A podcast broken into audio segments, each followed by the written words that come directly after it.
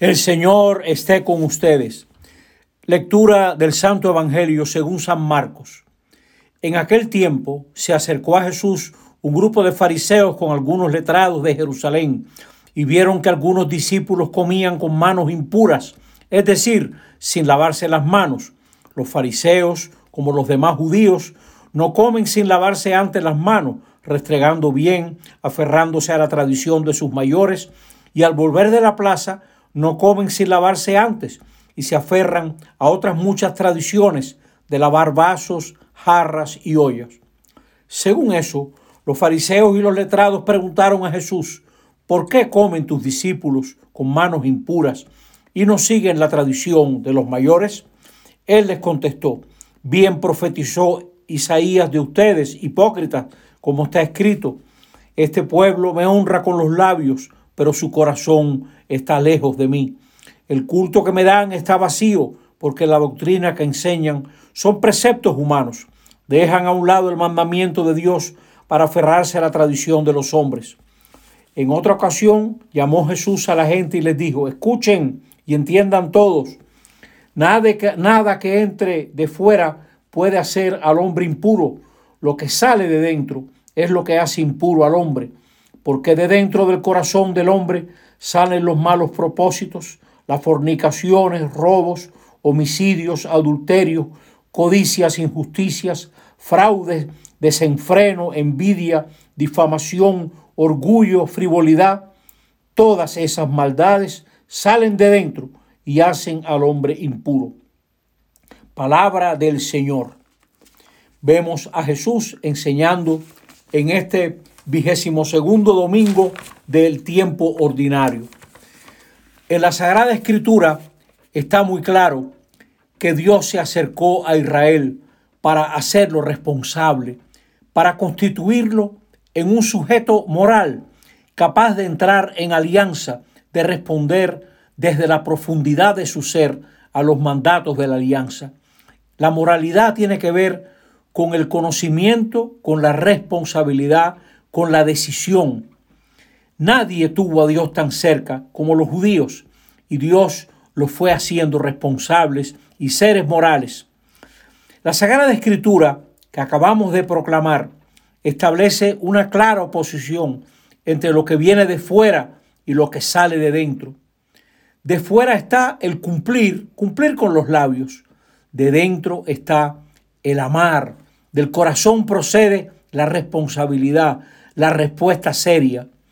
De fuera está la gente que es hipócrita, que son actores. Una cosa es la realidad que el actor es y otra el papel que está representando. A lo mejor se presenta como un patriota, un hombre que es un irresponsable. Y del otro lado vemos que del corazón sale la verdad, lo que es la persona.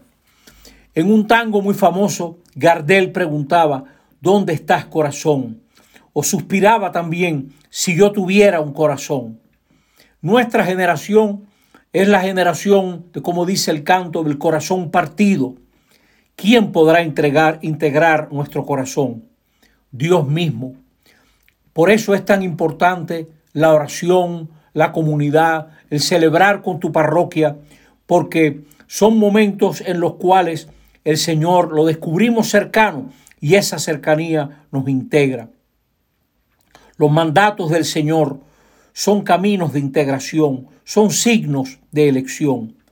Donde hay un mandato que nace del corazón, es expresión de esa cercanía, de ese cariño. Por ejemplo, la madre que lleva de la mano a la niña y la para en el borde de la calle y le dice, mira, siempre tienes que mirar a derecha y a izquierda antes de cruzar.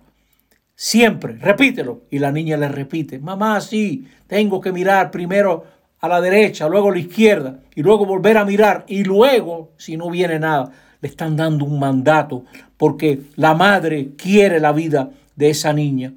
Israel tenía mandatos porque era el pueblo elegido de Dios.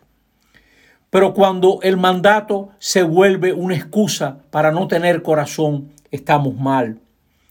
Nos molestan los mandatos, porque tenemos que responder a ellos. Pero entre nosotros, en nuestra sociedad.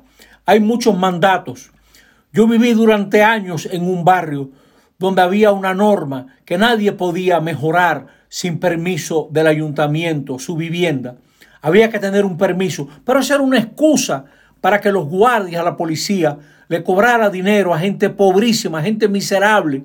Tenía que dar dinero, o si no se lo llevaban preso, o a veces perdían las varillitas y los bloques que habían comprado para mejorar su ranchito. Y esa gente era tan desalmada que amparándose en esa norma le quitaban los materiales porque hay que cumplir la ley.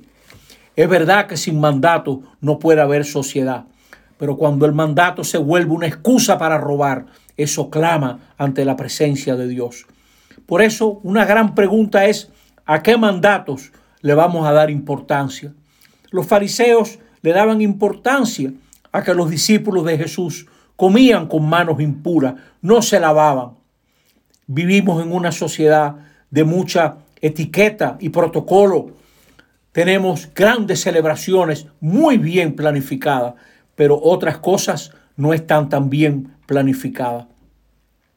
De nosotros también se pudiera decir, este pueblo me honra con los labios, pero su corazón está lejos de mí. Nosotros a veces no vivimos los mandatos que tienen que ver con la elección de Jesús, que son mandatos que van al corazón, que nos hacen responsables. El mandato de respetar, de respetar la ley, de respetar lo que verdaderamente va a traer una vida sana. Eso es lo santo, lo que asumimos en nombre de Dios y en bien de los demás. Eso es, eso es lo santo. Lo que justifica es qué cosa pretendemos de corazón en lo que estamos haciendo muchas veces no nos interesa hacer caso a nuestro corazón. Qué ejemplo tan grande nos dan tantos dominicanos y dominicanas que cada vez que hay un problema en Haití se interesan por ello, porque de corazón cada cual ayuda con lo que puede. Y Haití, los dominicanos le dieron la mano en aquel terremoto terrible y ahora otra vez recientemente, porque ahí hay un corazón ahí hay una responsabilidad. Y así tenemos que educar. En este comienzo del año escolar, tenemos que preguntarnos quién está hablando al corazón de la gente joven, de los niños y de las niñas. Esos niños que viven en burbuja con un bendito teléfono en las manos, hay que ponerlos a vivir a la intemperie. Esas niñas y niños que se creen que son lo mejor del mundo, hay que enseñarlos a pensar en los otros. Esas niñas y muchachos perfeccionistas que no quieren empezar un trabajo de tan bueno que lo quieren hacer, hay que enseñarlos a aprender haciendo. Ese consumismo terrible que nos roba la vida y nos roba los gastos, esa arbitrariedad a veces que existe en la familia, todo eso hay que medirlo con el corazón. ¿Cómo estamos realizando nuestra gran tarea en la vida como padre, como madre, como cura, como laico, como profesor. ¿Cómo vamos? Porque la mayor corrupción no es robar dinero.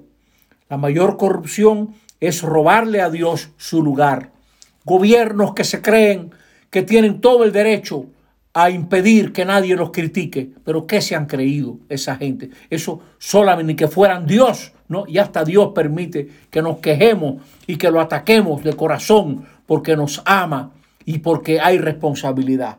Nosotros tenemos que descubrir que la verdadera inmoralidad no está en cuánta ropa tiene puesta la cantante, sino la responsabilidad, la verdad con la que vive su vida. Ahí está. Ahí está lo que tenemos que buscar en este año escolar.